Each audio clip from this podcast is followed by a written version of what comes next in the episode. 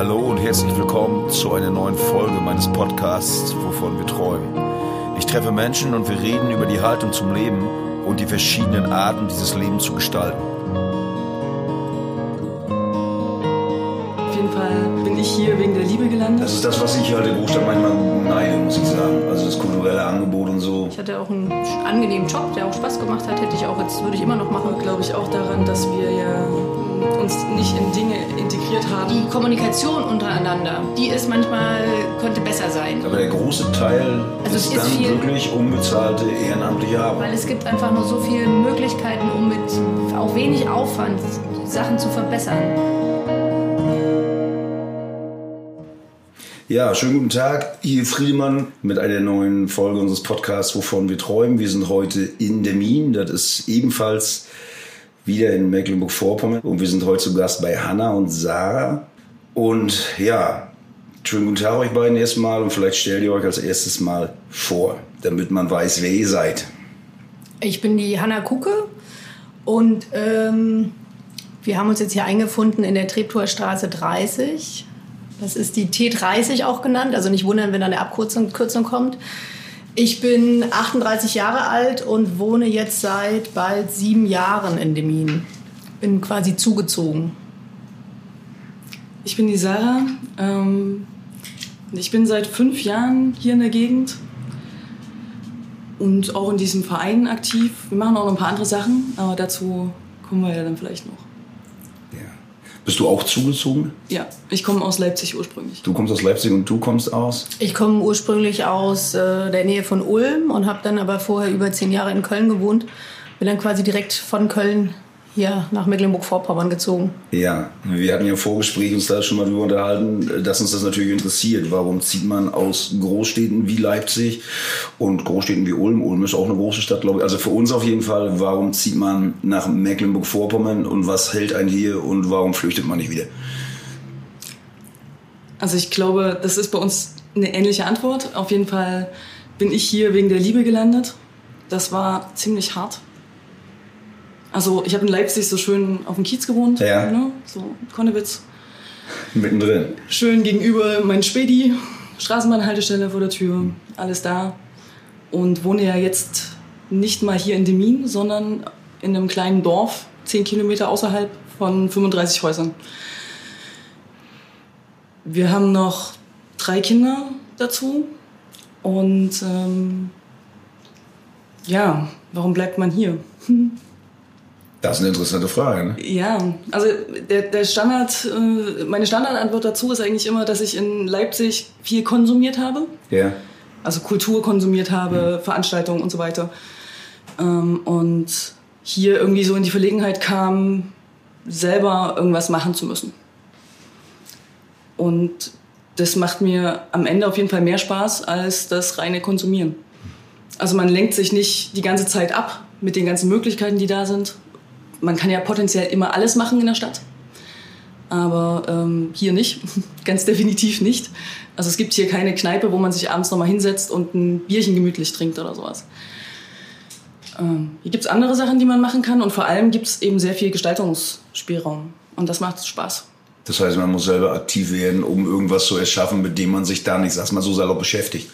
Ja. Weil man halt nicht bespaßt oder bespielt wird. So. Ja, das ist das, was ich halt in der Großstadt manchmal neide, muss ich sagen. Also das kulturelle Angebot und so. Ich wohne ja schon mein Leben lang hier in der Gegend und äh, das habe ich geneidet. Aber ich habe es noch nicht aus dem Gesichtspunkt gesehen, dass man sich das dann selbst erschaffen muss. Das ist schon, ja. ja, und vor allem ist es ja auch so, dass man, man kann ja in die Großstadt fahren. Ja, Und ich mache es lieber so rum, dass ich mal ein Wochenende oder eine Woche irgendwie nach Berlin fahre zu Freunden oder nach Leipzig und da Spaß hab und mich dann freue, wieder in die freie, ins freie Land zu kommen. Als andersrum. Wenn man so diesen Landurlaub macht aus der Großstadt und sich dann denkt, ah nein, jetzt muss ich wieder zurück. Ist es auch eine Frage des Alters oder dass man jetzt meinetwegen sagt, okay, wenn ich 20 bin, macht Großstadt richtig Sinn und wenn man sich dann da abgerappelt hat, zieht man dann in die Pampa? Ich, Also bei mir war das definitiv so ein Punkt. Also mir ging es ja ähnlich wie Sarah. Ich bin auch hergezogen. Ich bin schwanger geworden von einem Menschen, den ich zwar kannte, aber nicht, der noch nicht mein Freund war. Und ähm, wir haben uns dann für das Kind entschieden und haben dann, äh, ich hatte dann mir die Option gezogen und gesagt, okay, ich ziehe jetzt ein Jahr hierher, solange ich Elternzeit habe. Ich hatte auch einen angenehmen Job, der auch Spaß gemacht hat, hätte ich auch jetzt, würde ich immer noch machen.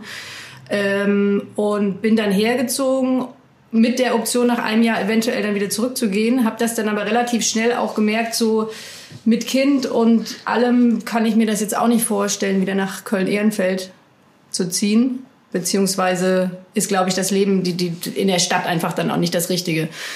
Wobei ich die Umstellung auch für sehr, sehr, also wirklich hart empfunden habe.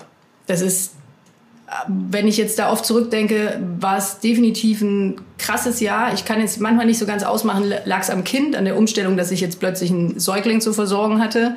Was jetzt, also ich bin jetzt nicht von vornherein, ich bin nicht schon immer geschrien, ich muss jetzt unbedingt sofort Mutter werden oder so.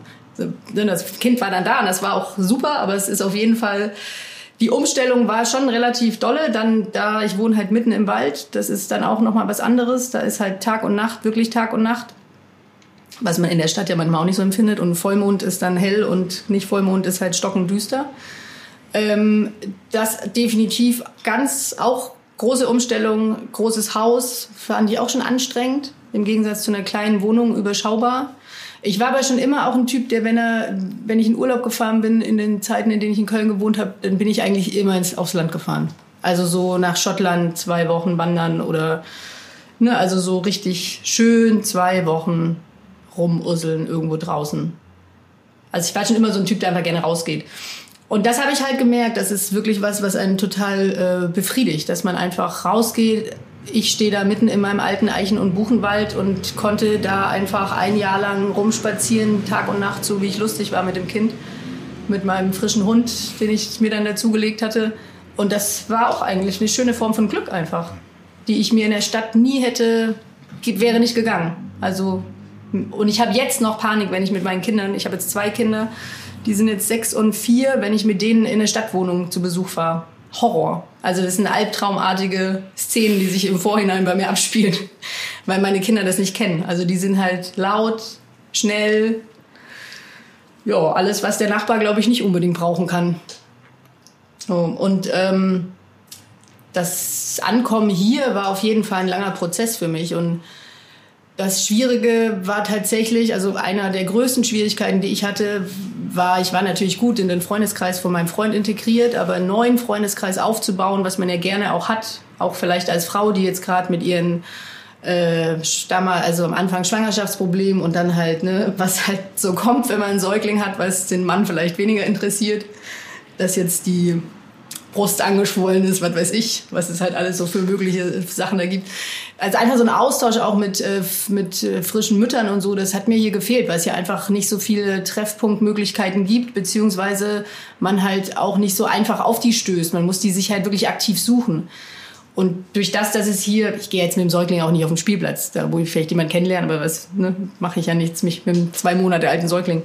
Da hatte ich dann ähm, es war auch echt ein irrer Zufall, wie ich Sarah kennengelernt habe. Das war total, das war total witzig, weil äh, sie ist irgendwann mit ihrer größeren Tochter auf den Hof gekommen und äh, brauchte ein Pflaster. Sie war gerade da bei uns im Wald spazieren und ich saß da mit meiner, mit dem, mit in der zweiten Schwangerschaft. Wir waren, mhm. Du warst auch wieder schwanger. Mhm. Und ähm, dann habe ich dir so ein Pflaster gegeben und habe mir immer so gedacht, ach Mensch, das ist doch so eine, mit der, die ist irgendwie, solche kenne ich hier gar nicht solche muss ich jetzt kennenlernen. Dann hatte ich dich eingeladen, haben wir uns getroffen und dann hat das, haben wir auch irgendwie ganz schnell gemerkt, dass wir ganz gut miteinander können und irgendwie unbedingt mehr machen müssen. Und dadurch hat sich dann irgendwie so ein Freundeskreis entwickelt, der dann auch natürlich schlagartig größer geworden ist, aber es braucht halt irgendwie seine Zeit. Habt ihr auch gute Kontakte zu Eingeborenen? Ihr seid jetzt im Endeffekt ähm, wenn ich das so höre, unter euch, also Zugezogene. Mhm.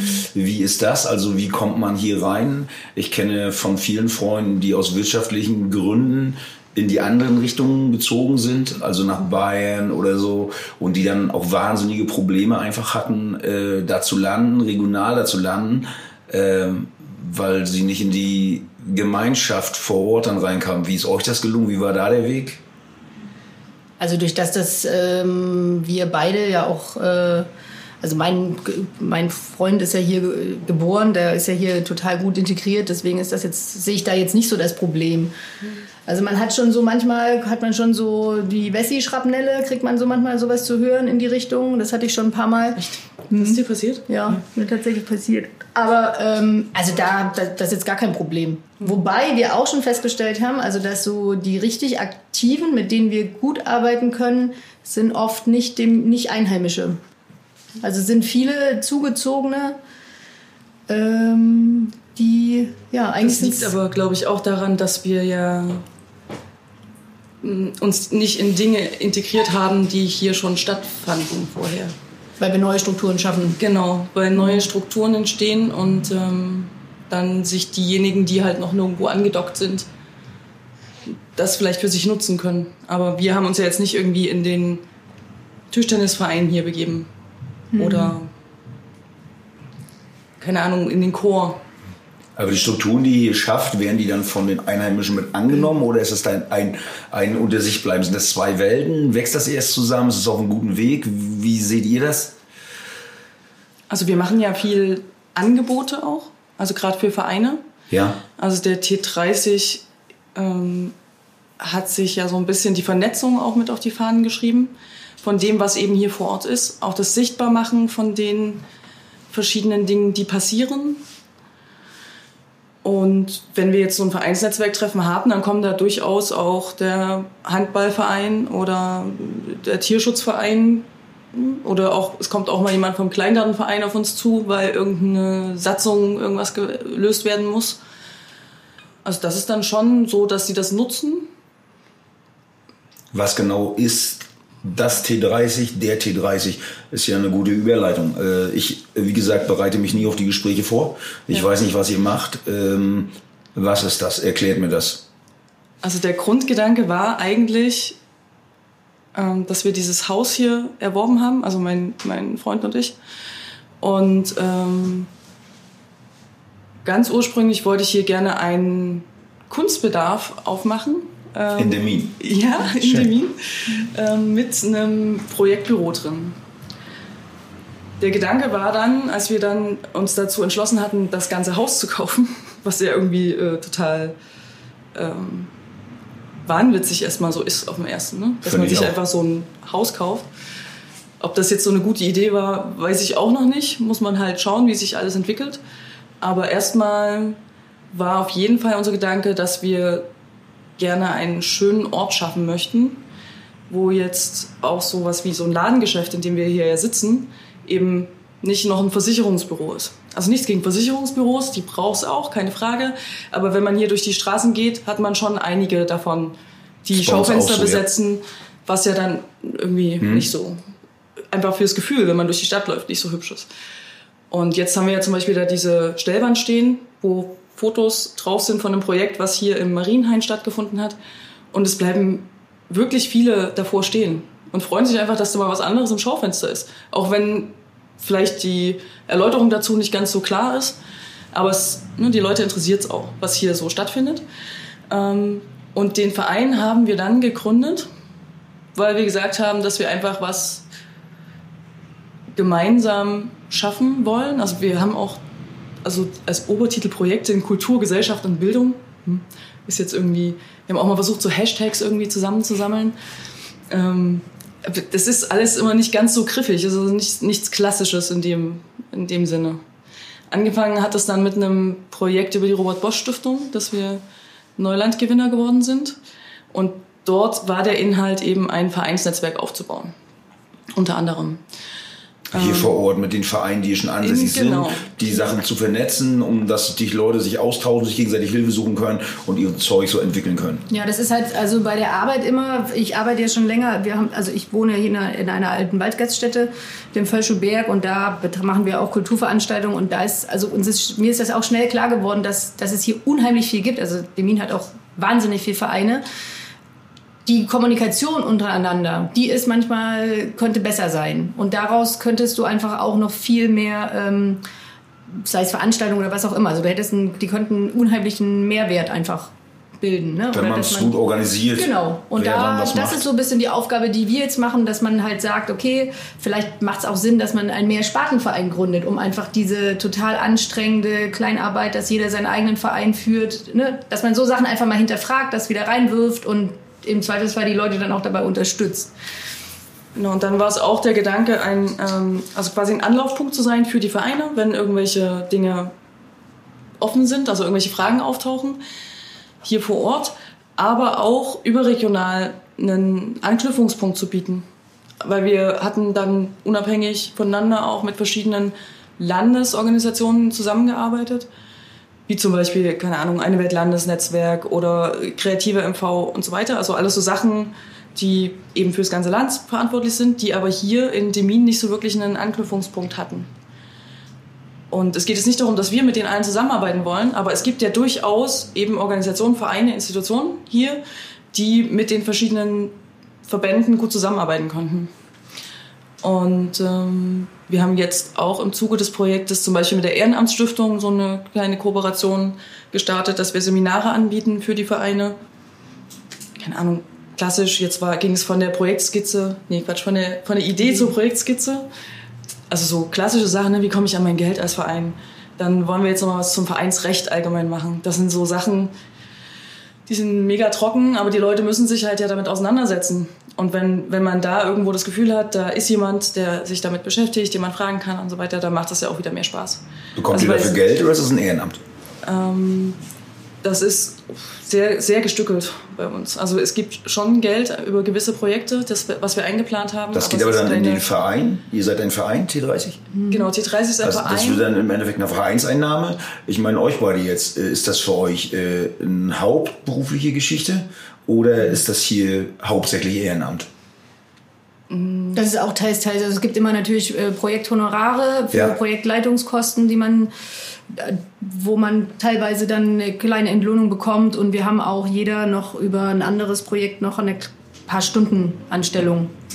Aber der große Teil also ist, ist dann wirklich unbezahlte ehrenamtliche Arbeit. Also es geht Oder schon 50, ein bisschen 50? was drüber.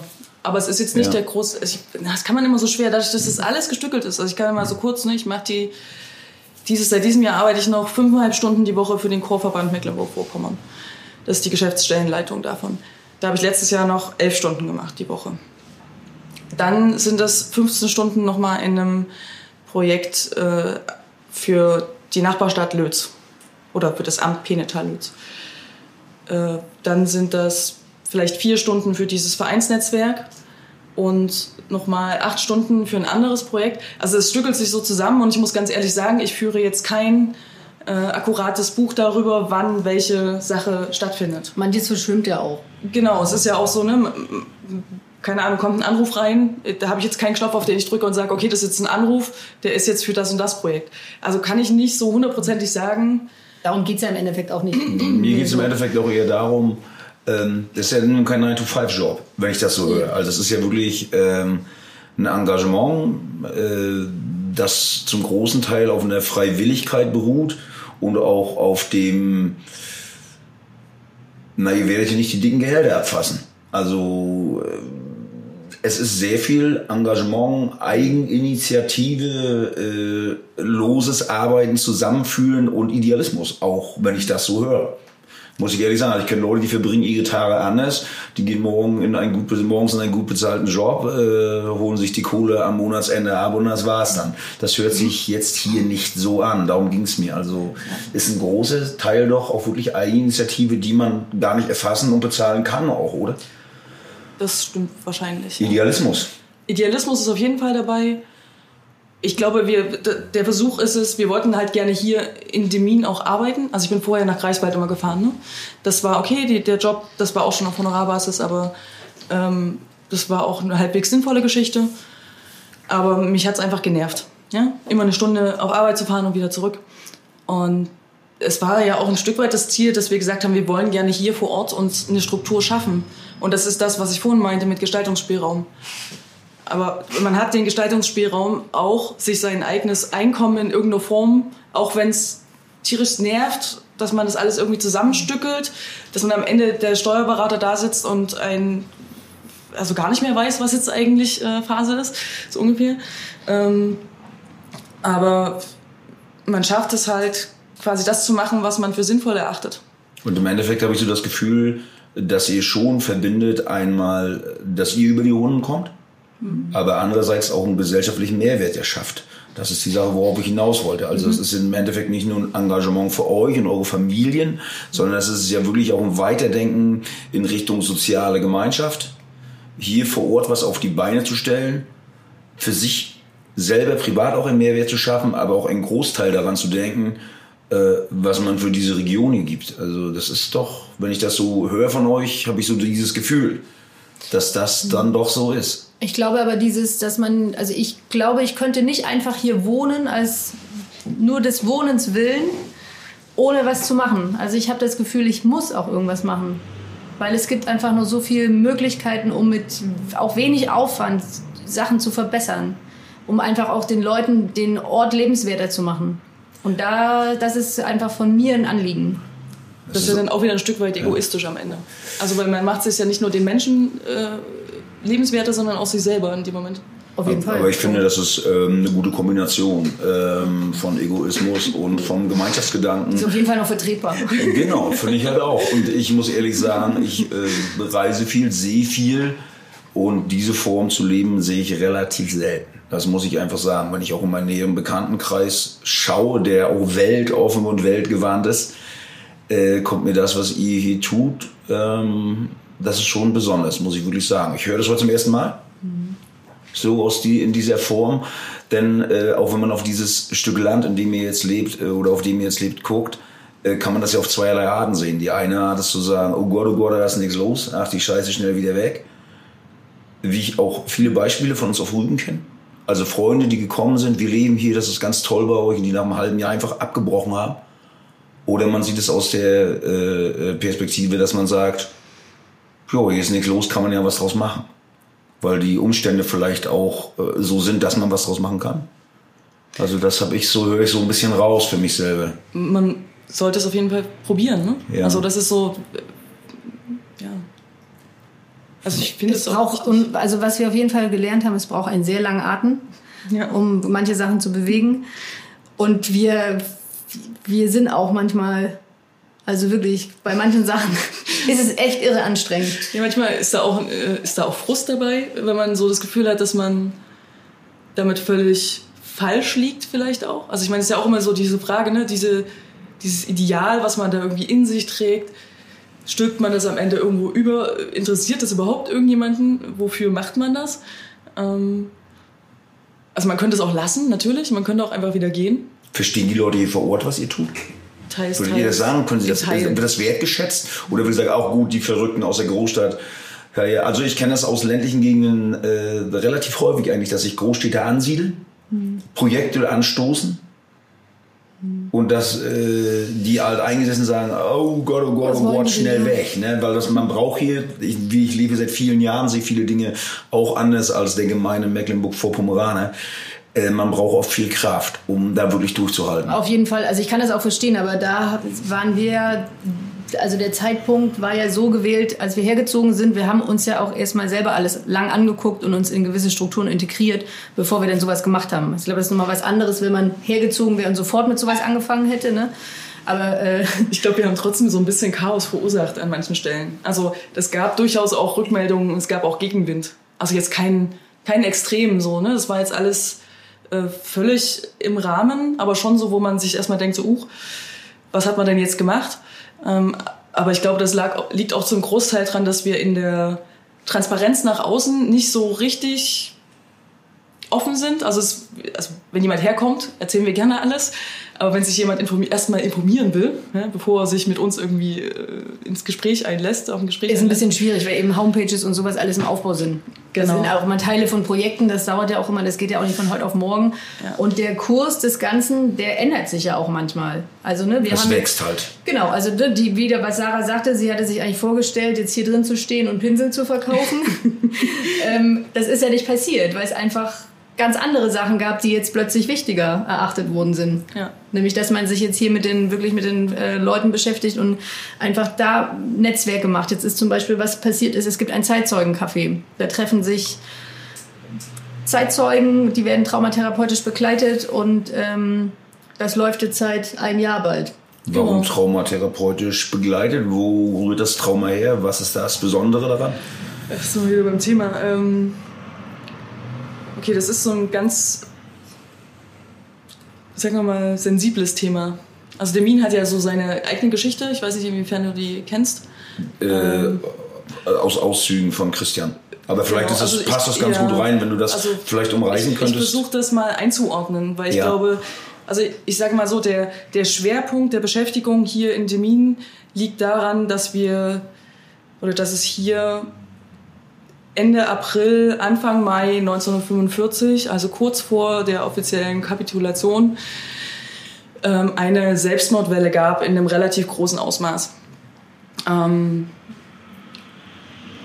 und nachdem die Nazis die Stadt verlassen hatten, haben sie die Brücken gesprengt, sodass die Russen hier nicht weiterkamen. Das äh, hat also so eine gewisse Panik verursacht, weshalb sich die Zahlen schwanken, irgendwas zwischen 600 und 1000 Menschen das Leben genommen haben, worunter wohl ein Drittel Kinder waren.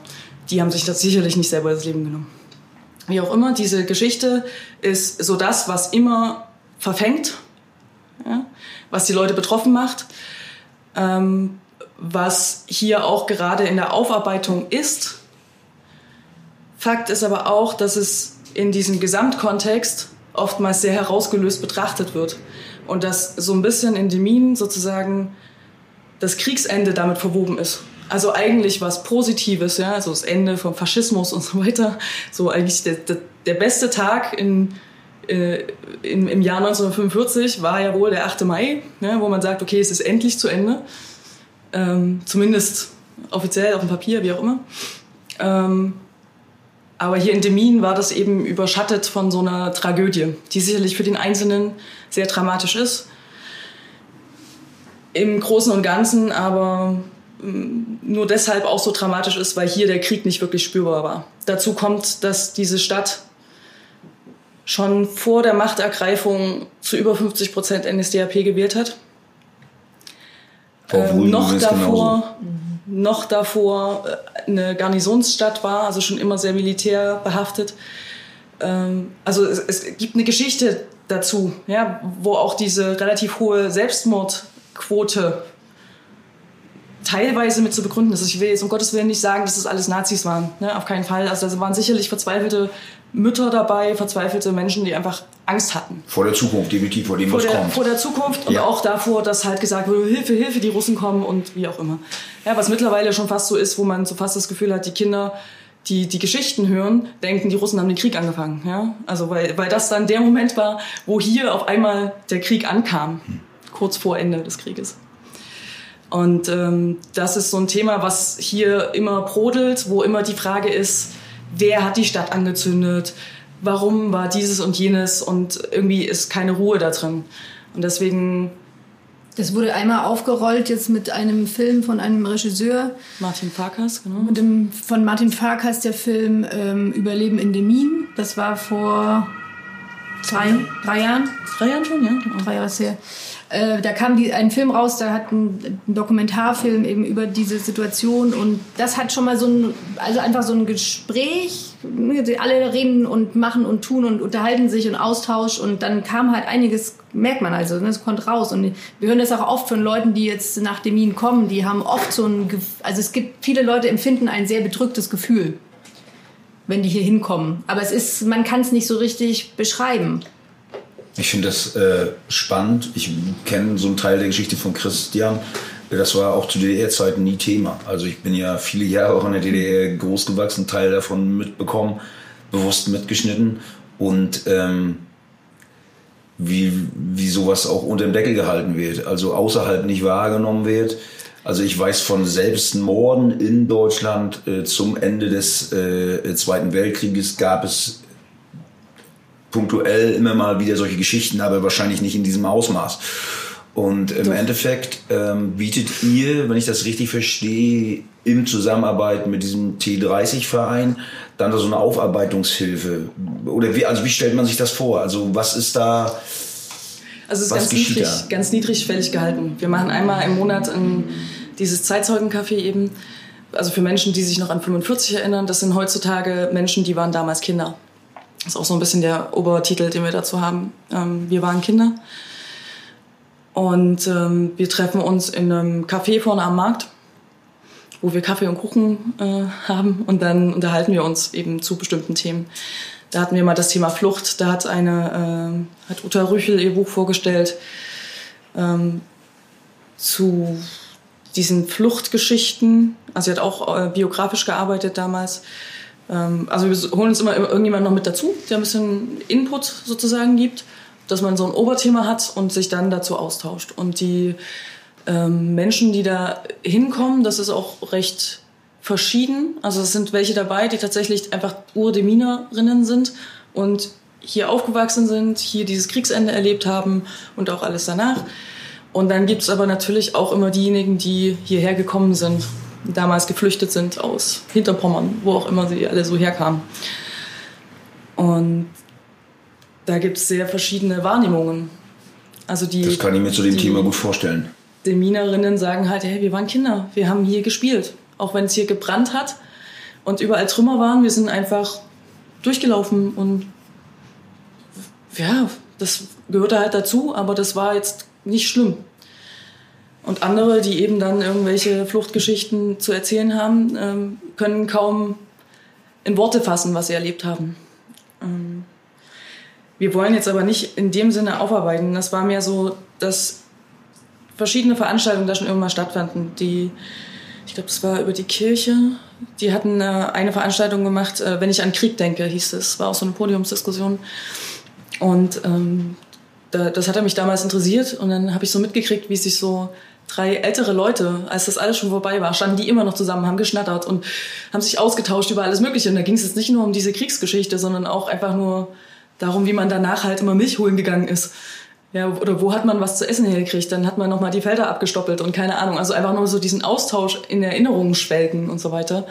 Und da ist eigentlich so diese Idee entstanden, dass man einen Raum schaffen sollte, wo die sich treffen und sich austauschen können. Und das ist auch wieder ein Projekt, was gefördert ist. Diesmal ja. dann über die Bundeszentrale für politische ja. Bildung. Also wir gucken dann schon immer, dass man es in irgendeiner Form finanziert kriegt und wir es nicht komplett ehrenamtlich machen. Und das ist aber auch, also dieses, dieses Austauschen, ne, sich treffen zwanglos und sich auszutauschen, das ist wirklich ein Punkt, der hier in Demin ganz deutlich fehlt. Also das ist das, was Sarah auch schon sagte am Anfang, hier fehlt einfach so eine Kneipe, wo man sich treffen kann.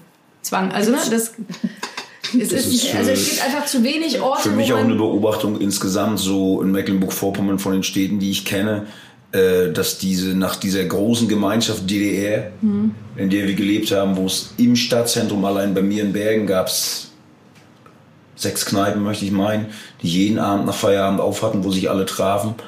Und dann wurde das, ich weiß auch nicht warum, ich kann es nicht erklären, über Bord geschmissen. Und auch, äh, wenn ihr vorhin beschrieben habt, äh, Demin mit den Versicherungsschaufenstern. Bei uns in der Stadt kommen dann dazu so Kindertagesstätten, äh, Jobvermittler, Dienstleister, ähm, wie sich das gewandelt hat und äh, wie die Leute sich eigentlich meiner Meinung nach nach Gemeinschaft sehen, nach dem Austausch mit Gleichaltrigen, Gleichgesinnten und das ist irgendwie nicht da. Seht ihr da halt auch äh, einen Ansatz, also das zu schaffen? Ich habe so das Gefühl, also auch bei dem, was, was ihr für Joe Berg macht. Also ihr versucht ja Leute à la Couleur über Denkgrenzen, über alle möglichen Grenzen, die im Kopf so sind, hinweg, doch irgendwie zusammenzuholen, dass man miteinander redet. Ja, und ich glaube, das ist ein ganz wichtiger Punkt, um einfach den Gegenüber besser zu verstehen. Ja. Also man muss in Austausch kommen, um einfach äh, sich auch reinversetzen zu können, warum jemand so ist, wie er ist.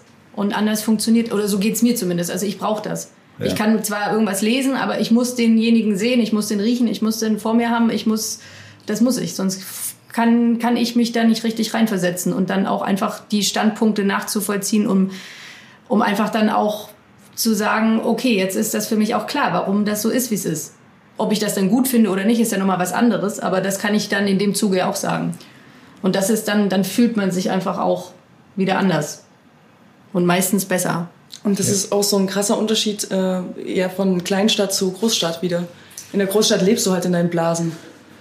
Du musst dich nicht mit Menschen auseinandersetzen, die irgendwie andere Meinungen haben oder irgendwas. Aber hier in der Kleinstadt bist du zwangsläufig mit allen Leuten in irgendeiner Form mal in Kontakt.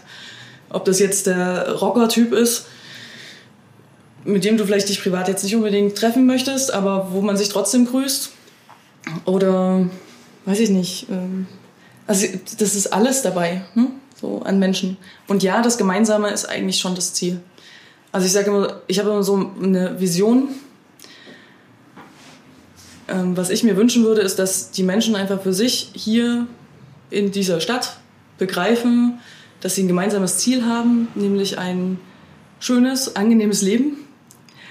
Und ähm, dass sie dafür gemeinsam jeweils ihre Kompetenzen, die sie gerade innehaben, ob das nun eine Position als Stadtvertreter ist, also in der Politik, oder eine Stelle in der Verwaltung oder eben irgendein Engagement in der Zivilgesellschaft, dass das jeweils, soweit das die Kapazitäten erlauben, in einen Pott geworfen wird, zusammengeworfen wird und alle an einem Ziel arbeiten und man Befindlichkeiten weglässt. Weil dann kann man, denke ich, auch ein Klima schaffen, wo auch so eine Kleinstadt wie Demin, oh Entschuldigung, wir sind ein Mittelzentrum, ähm, keine Kleinstadt, ähm, eine Perspektive hat. Und wo sich jeder auch wiederfindet. Ja. Und wo man einfach auch die anderen mal sein lässt. Also ein gewisses, einen gewissen Grad an Toleranz halte ich für sehr sinnvoll, was wir auch, halt wir auch versuchen, den Verein möglichst neutral eigentlich aufzustellen. Also klar haben wir äh, so Prinzipien, also es darf nicht menschenfeindlich werden. Aber wir haben uns eigentlich so aus politischen Sachen ziemlich rausgehalten. Aus Parteienpolitik. Ne? Das ist ein Unterschied, glaube ich, in der Region, auch nochmal zur Großstadt. Ähm, wie gesagt, ich bin hier aufgewachsen. Du gehst mit den Dingen anders um und ich habe halt auch äh, vor allen Dingen bei diesem, was du eben meintest, dass man sich aus politischen Geschichten, dass man da ein bisschen anders rangeht. Das habe ich halt bei mir auch. Also ich habe äh, eine politische Grundeinstellung aber die Menschen um mich herum, hier in der Region, weil ich halt nicht in der Blase lebe, teilen das nicht. Also eher weniger. Und man hat täglich äh, diese Auseinandersetzung damit und äh, täglich muss man die Wege finden.